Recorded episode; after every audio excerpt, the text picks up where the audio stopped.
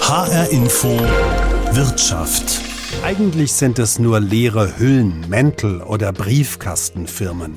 Trotzdem stecken Anleger an der Wall Street viele Milliarden Dollar in sogenannte SPACs, in Firmen ohne eigenes Geschäft. Ein wahrer Boom ist dort ausgebrochen. Warum? Weil die Spec-Manager ihnen in Aussicht stellen, das nächste Tesla, SAP oder Spotify zu finden, zu kaufen und damit letzten Endes das ganz große Geschäft zu machen. Smarte Finanzjongleure, Investmentbanker und Firmengründer verdienen vorzüglich bei diesem boomenden Geschäft. Und es könnte auch zu uns herüberschwappen. Den ersten Spec-Börsengang seit vielen Jahren hat es gerade in Frankfurt gegeben. Mich interessiert, was genau sind Specs? Sind sie auch etwas für Privatanleger und ist das Ganze mehr als nur ein Modetrend? H-Info Wirtschaft mit Alexander Schmidt. In den USA sind SPACs gerade schwer in Mode. SPAC steht für Special Purpose Acquisition Company, also für eine Firma, die andere kauft. Rund die Hälfte aller Börsengänge fällt in Amerika inzwischen auf diese Hüllen oder Mäntel, wie sie auch genannt werden. Allein im Januar bekamen SPACs dort von Investoren mehr als 25 Milliarden Dollar Kapital anvertraut. Und der Trend scheint ungebrochen. Weltweit gibt es inzwischen rund 300 100 von ihnen an den Börsen. Jetzt kommt die Welle nach Europa. Mit Lakestar hat es der erste SPAC seit rund zehn Jahren auch an die Frankfurter Börse geschafft. Um dieses Phänomen SPAC zu erklären, würde mich zunächst einmal interessieren, was unterscheidet ein SPAC von einem klassischen Börsengang eines Unternehmens? Oliver Seiler ist Anwalt bei der Wirtschaftskanzlei Latham Watkins in Frankfurt. Also beim klassischen Börsengang haben wir ein wirkliches Unternehmen, zum Beispiel online Möbel verkauft oder online Klamotten verkauft, das an die Börse gehen will und Aktien an die Börse bringen will. Beim SPAC habe ich eine Kapitalsammelstelle, also eine leere Hülle, die verspricht, mit dem Geld, das von den Anlegern eingesammelt wird, ein Unternehmen zu kaufen, nämlich zum Beispiel diesen Online-Möbelhändler oder diesen Online-Klamottenverkäufer. Christoph Schallast, Rechtsanwalt und Professor an der Frankfurt School of Finance. Es hat einen Plan, es hat ein Konzept, was für ein Unternehmen oder mehrere Unternehmen in einem bestimmten Bereich es erwerben will und dahinter steht in der Regel eine Persönlichkeit, ein Investor mit einem Track Record, einer Geschichte. In der Regel sind das bekannte Investoren, ehemalige Bankvorstände oder Investmentbanker, die einen gewissen Namen haben.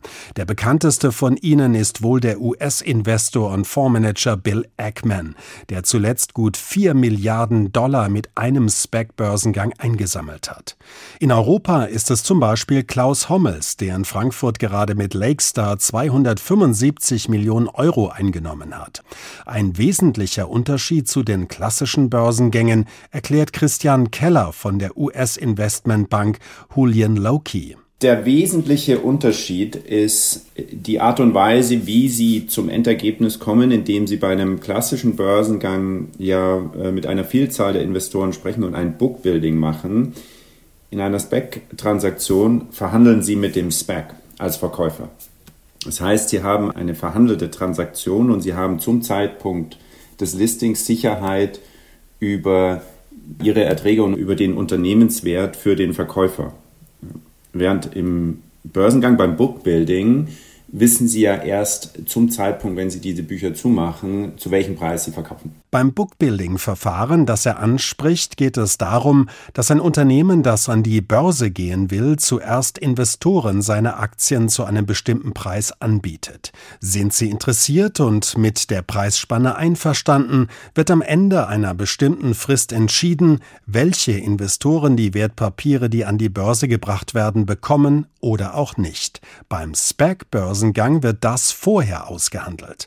Im Zentrum steht der Initiator, also also derjenige, der den SPAC gegründet und als leere Hülle an die Börse gebracht hat. Rechtsanwalt Oliver Seiler. Das Hauptmoment in diese leere Hülle zu investieren ist das Vertrauen in die Initiatoren, in die Hintermänner, in die Leute, die das Geld einwerben, die aufgrund von langjähriger Erfahrung im Kapitalmarkt, Beziehungen sagen, ich bin besonders gut geeignet, geeignete Zielunternehmen zu finden, die dann in diese Spec-Hülle schlüpfen können und dann letztlich ein IPO sozusagen durch die Hintertür bewerkstelligen können. Ein IPO durch die Hintertür heißt einen Börsengang verkleidet im Mantel eines SPAC.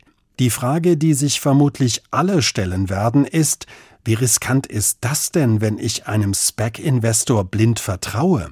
Professor Christoph Schallast. Das ist riskant, deswegen rate ich auch dazu, nur, vor allem Kleinanleger, nur solches Geld einzusetzen, das sie nicht wirklich unbedingt brauchen. SPAC ist eben nicht quasi ein Investment etwa in den DAX oder einen anderen Indiz und auch kein ETF. SPAC ist ein Hochrisikoinvestment, wie aber jedes Investment im Bereich Wagniskapital oder auch Startup ist. Und das muss man einfach wissen. Die Sache kann also durchaus schiefgehen, aber ganz auch nicht, sagt Oliver Seiler von der Wirtschaftskanzlei Latham Watkins. Das Spannende an dem Spec, und das ist ja das, was dann die Investoren wieder beruhigt, ist, dass sie ja immer die Möglichkeit haben, sich aus der Sache wieder zu verabschieden.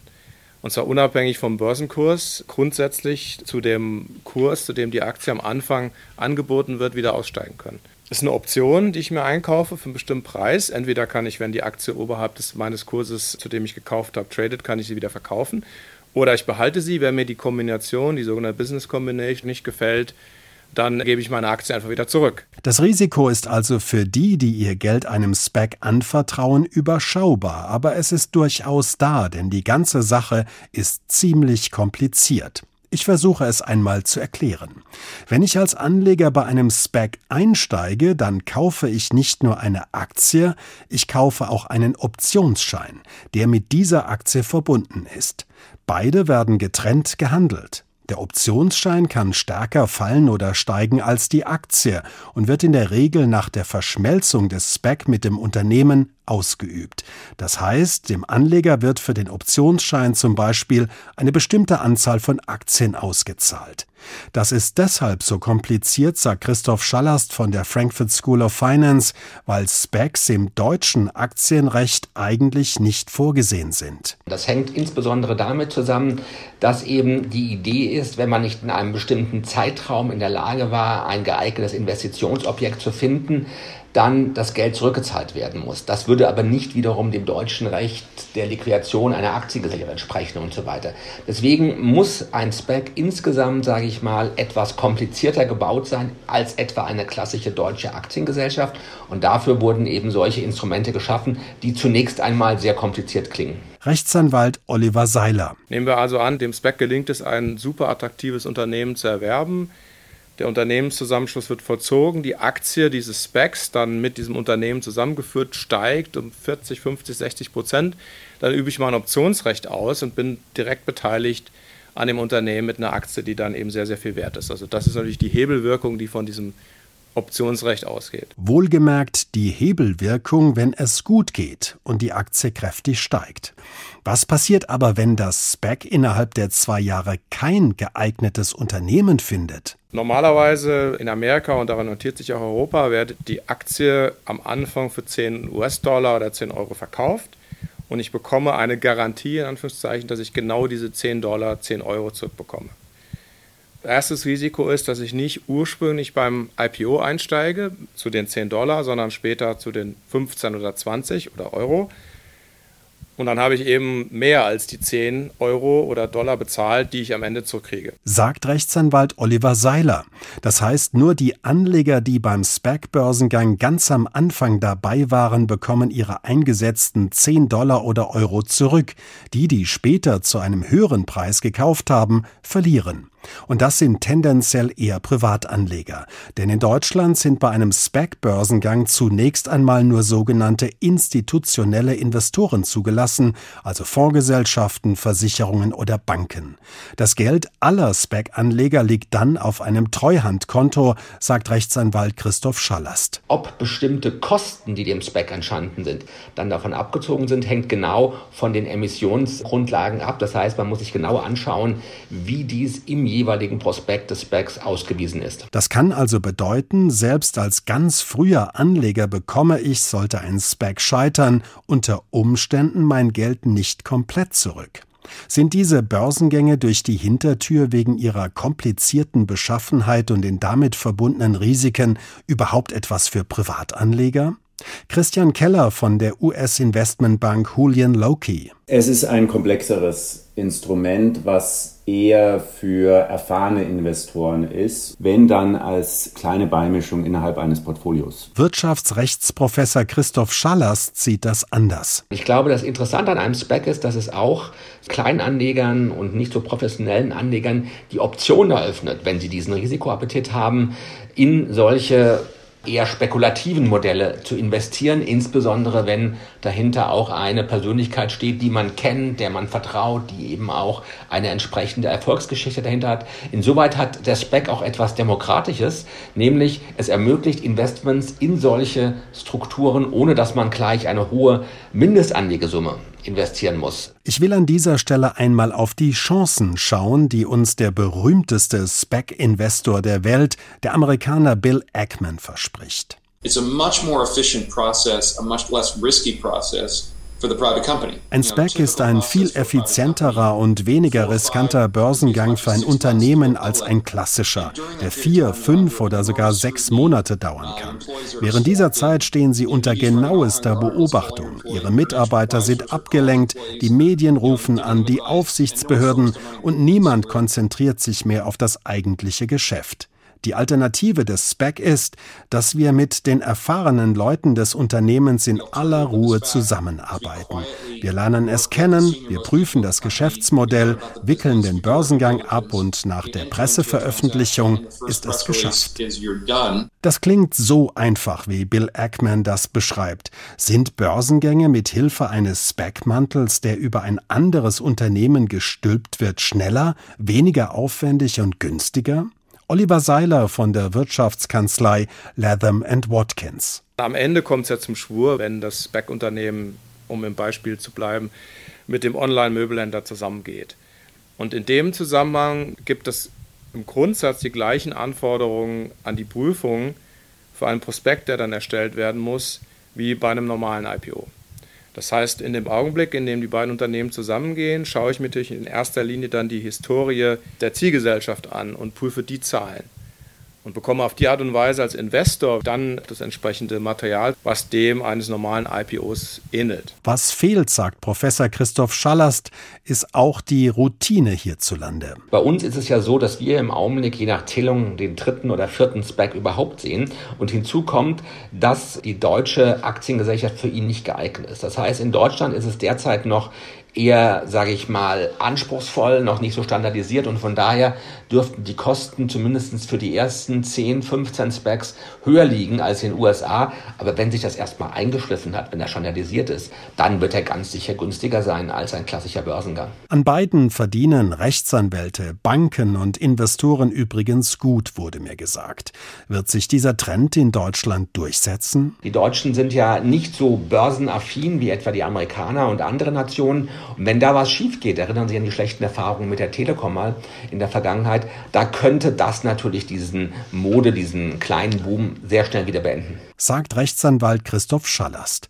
Auch Christian Keller von der US-Investmentbank Julian Loki will erst einmal Taten sehen. Ein Großteil muss erst zeigen, a, dass sie ein vernünftiges Target finden oder ein Unternehmen, das sie kaufen können und b, dass es dann danach auch entsprechend wächst und performt und damit auch eine ordentliche Rendite für die Aktionäre abliefert. Sie hören H Info Wirtschaft. Unser Thema ist Specs, der neue Hype an den Finanzmärkten.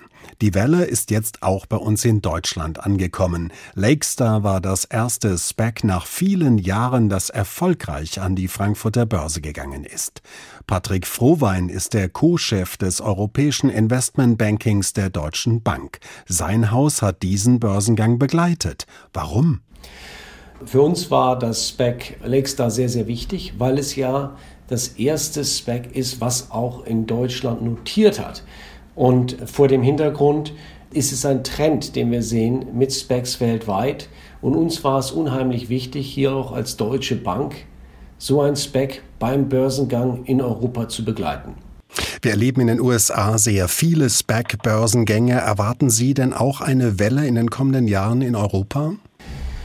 Ich denke, dass Specs viele Vorteile haben. Und diese Vorteile lassen sich auch in Europa übersetzen.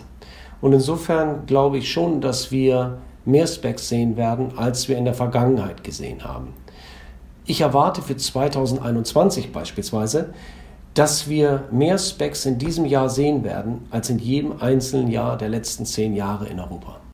In den USA gibt es ja bereits einen etablierten Spec-Markt. Warum ist das in Deutschland nie gelungen? Sind die Investoren hier konservativer oder sicherheitsorientierter? Wie erklären Sie sich das? Also wir sehen hier, dass europäische Investoren das Produkt sehr interessant finden. Das erste Mal haben wir das gesehen, als wir letztes Jahr ein Spec in Frankreich an der Pariser Börse notiert haben. Wir haben gesehen, dass in den USA die Specs sich zuerst so durchgesetzt haben in diesem Volumen, aber wir sehen das ganz klar nach Europa kommen. Warum zuerst in den USA? Vielleicht auch von den Sektoren her, weil wir sehr viel in Tech, sehr viel im breiteren auch Healthcare-Bereich gesehen haben. Aber da haben wir als Europa sehr, sehr viel zu bieten und auch als Deutschland. Und deshalb haben wir auch mit Lakestar beispielsweise einen auf Technologie fokussierten ersten Spec in Deutschland gesehen. Und ich glaube, das ist auch ein wichtiges Signal. Also ich denke, wir sind hier vielleicht einen Schritt langsamer, aber es soll nicht heißen, dass wir nicht auch in Europa hier die gleichen Chancen sehen. Haben Sie bei der Deutschen Bank andere Specs in der Pipeline, die an die Börse gehen wollen in den kommenden Jahren? Ich würde einen Schritt weiter gehen. Wir haben auch andere Specs in der Pipeline, die über die nächsten Monate und Quartale an die Börse wollen. Deshalb habe ich ja auch gesagt, dass wir dieses Jahr sogar mehr sehen werden als in jedem der letzten zehn Jahre vorher. Da kommt noch mehr und interessanterweise werden wir zwei Dinge sehen. Wir werden weiter Specs sehen, wie den Lakestar Spec, die in den europäischen Märkten an die Börse gehen. Wir werden aber auch europäische Specs sehen, die sich weiterhin entscheiden, auch in den USA an die Börse zu gehen. Es wird beides geben und insofern wird man auch als Europäer von beiden Investoren Basen einfach Gebrauch machen.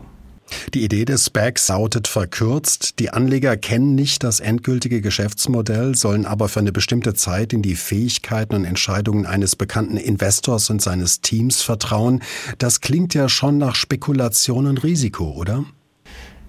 Ich bin sehr dankbar, dass Sie das ansprechen, weil das immer wieder eine Frage ist, die wir bekommen. Wie wir diese Specs aufgesetzt sehen, ist, dass der Investor ein professioneller Investor sich zunächst entscheidet, in diesem Spec mitzumachen, in diesem Börsenmantel mitzumachen. Wenn dann die Opportunität kommt, hat der Investor aber auch noch einmal die Chance, sich zu überlegen, ob er wirklich spezifisch an dieser Transaktion dabei sein will, ob er wirklich in der dann notierten Gesellschaft mit investiert sein will. Wenn der Investor Ja sagt, ist er dabei. Wenn der Investor Nein sagt, bekommt er sein Geld zurück. Insofern gibt es dort auch einen Mechanismus, dass die Gesellschaft sehr, sehr genau hingucken muss und sich auch sehr bemühen muss, dass die Investoren auch die spezifische Transaktion unterstützen.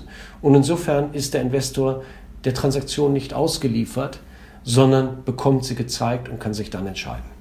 Wir haben das in den USA gesehen. Bei den SPAC-Börsengängen geht es um viel Geld. Da verdienen Investoren, Berater und Banken bestens. Wie ist das für die Deutsche Bank? Ist der SPAC-Börsengang lukrativer als der klassische Börsengang oder sind beide gleichermaßen interessant? Für die Banken ist absolut beides interessant. Am Ende ist ja ein SPAC auch nur ein Anfang einer langfristigen Beziehung. Wir gucken uns das natürlich auch drauf an und sagen, gut, am Ende haben wir dann aller Wahrscheinlichkeit nach eine börsennotierte Gesellschaft und damit auch als ganzheitlich betreuende Bank einen Kunden, den wir lange betreuen können. Also nicht nur die Transaktion selber. Und das ist auch ein sehr wichtiger Aspekt für uns. Sagt Patrick Frohwein, der Co-Chef des Europäischen Investmentbankings der Deutschen Bank. HR Info Wirtschaft SPAC-Börsengänge mögen für Unternehmen ein Weg an den Kapitalmarkt sein, für Banken ein lukratives Extrageschäft. Sie sind aber auch riskant, wie wir gehört haben. Gerhard Schick ist Volkswirt, saß für die Grünen im Deutschen Bundestag und hat die Bürgerbewegung Finanzwende mitgegründet. Mit ihm habe ich über SPACs gesprochen. Eine Katze im Sack bedeutet umgangssprachlich sich auf etwas Unbekanntes einlassen. Bei Specs wissen die Anleger meist nicht einmal, was im Sack drin ist. Wie riskant ist das Ganze? Ich halte es für eine ziemlich riskante Angelegenheit. Das ist praktisch ein Blankoscheck, der ausgestellt wird. Das kann mal gut gehen. Das kann auch nicht gut gehen. Und wir sehen in der Vergangenheit, also in Deutschland gab es das bisher ja sehr selten, aber zwei von den drei Specs, die vor jetzt in neuen Welle in Deutschland realisiert worden sind, da führte das nachher in die Insolvenz des äh, übernommenen Unternehmens. Und die Aktionäre haben viel Geld verloren. Äh, von daher ist da durchaus Vorsicht angebracht. In den USA gab es das spektakuläre Beispiel des Wasserstofftruck-Anbieters Nikola, der ein fulminantes Börsendebüt hingelegt hat und dann mit Betrugsvorwürfen konfrontiert wurde. Wie anfällig sind Specs für neudeutsch formuliert Fake Stories, also erfundene Unternehmensgeschichten? Naja, der Vorteil ist ja, dass man die Regeln, die sonst bei einem Börsengang da sind, wo man sehr viel offenlegen muss, dass man die sich ein Stück weit sparen kann und es eigentlich zwischen dem Sponsor des SPAC und der übernommenen Gesellschaft nur zu einer Prüfung der Bücher kommt. Und insofern ist die Kontrolle der Öffentlichkeit, die bei einem Börsengang da ist, nicht in gleicher Weise vorhanden. Das macht es schneller und, und einfacher, vielleicht auch angenehmer für die Unternehmen, die auf diese Art und Weise dann an die Börse gehen wollen. Aber natürlich fehlt da ein kritischer Check-up sozusagen durch viele Marktteilnehmer. Und dieser Betrugsfall bei Nikola ist vielleicht der prominenteste. Es gibt auch andere. Und wenn man sieht, dass diese Specs eine Verwandtschaft haben zu den sogenannten Reverse Mergers, also dass ein Unternehmen über ein bestehendes, nicht so gut laufendes Unternehmen an den Markt geht, dann klingelt sofort, glaube ich, bei jedem ein Warnleuchten. Denn diese Methode ist bei Wirecard genutzt worden. Die sind auch an die Börse gegangen, nicht über einen normalen Börsengang, sondern darüber, dass es eine Fusion mit einem bereits an der Börse notierten anderen Unternehmen Ephogenie gegeben hat. Also Vorsicht auch in Richtung Betrug. Das heißt also eine ganz ähnliche Konstruktion. In den USA gibt es ja bereits einen etablierten SPACs-Markt, in Europa nicht. Hinkt deshalb zum Beispiel, Sie haben es angesprochen, mit der Prüfung zum Beispiel die Aufsicht bei den doch recht komplizierten SPAC-Konstruktionen mit Aktien auf der einen und Optionen auf der anderen Seite hinterher? Da gibt es sicher jetzt in Deutschland noch etwas weniger Erfahrung. Andererseits muss man sagen, braucht es natürlich einen sozusagen wirklichen Schutz der Anleger, auch dann, wenn das äh, in den Massenvertrieb kommt. Das können wir bisher nicht äh, beobachten. Der Lakestar äh, SPAC, der jetzt an die Börse gegangen ist, ist nach meinem Wissen ausschließlich an institutionelle Investoren gegangen, wo natürlich nicht die gleiche Schutzbedürftigkeit da ist wie bei Kleinanlegern. Sehen Sie da die Gefahr für Anleger zumindest indirekt, wenn jetzt zum Beispiel Sie sagen institutionelle Anleger wie Pensionsfonds oder Fondsgesellschaften in Specs investieren? Ja und nein. Also äh, natürlich gibt es da auch die Gefahr, dass es dann äh, da Verluste gibt, wenn das Ganze jetzt ein Boom ist, ähnlich wie bei den Internetaktien um das Jahr 2000 herum oder wenn es da Betrugsfälle gibt, wie sie äh, von uns genannt worden sind. Aber innerhalb eines Pensionsfonds, wenn da ein gewisser Teil des Geldes auch mal in riskantere Sachen angelegt wird, dann gibt es eine Risikostreuung. Und deswegen ist es ja zu Recht so, dass man an der Stelle etwas weniger hart auch in der Regulierung reingeht, als wenn es um Einzelinvestitionen geht. Und das ist genau die Gefahr, die ich sehe, wenn jetzt in den USA viele Kleinanleger auch in diese Geschäfte gehen. Sie kaufen ja nicht nur die Katze im Sack, sondern sie investieren in ein einzelnes Unternehmen, Manchmal kauft die Sparks auch vielleicht zwei Unternehmen, aber das heißt, es ist ein ganz anderes Risiko, als wenn man sonst über Aktienfonds oder ähnliches am Markt tätig ist. Wenn wir jetzt mal auf die Unternehmen, um zum Beispiel kleinere oder mittlere Unternehmen schauen, da haben wir ja in den vergangenen Monaten und Jahren immer wieder erlebt, dass selbst grundsolide Unternehmen teils ein oder zweimal ihre Börsengänge verschoben haben, weil die Finanzmärkte gerade schwankungsanfällig waren oder gerade die Kurse gesunken sind. Jetzt ist ja die Form des SPAC eine Form, wo man relativ schnell und relativ zeitlich fixiert an die Börse gehen kann, also solche Schwankungen ganz gut umgehen gehen kann, ist es also für kleine und mittlere Unternehmen doch ganz interessant, über diese Möglichkeit schnell relativ viel Geld einsammeln zu können?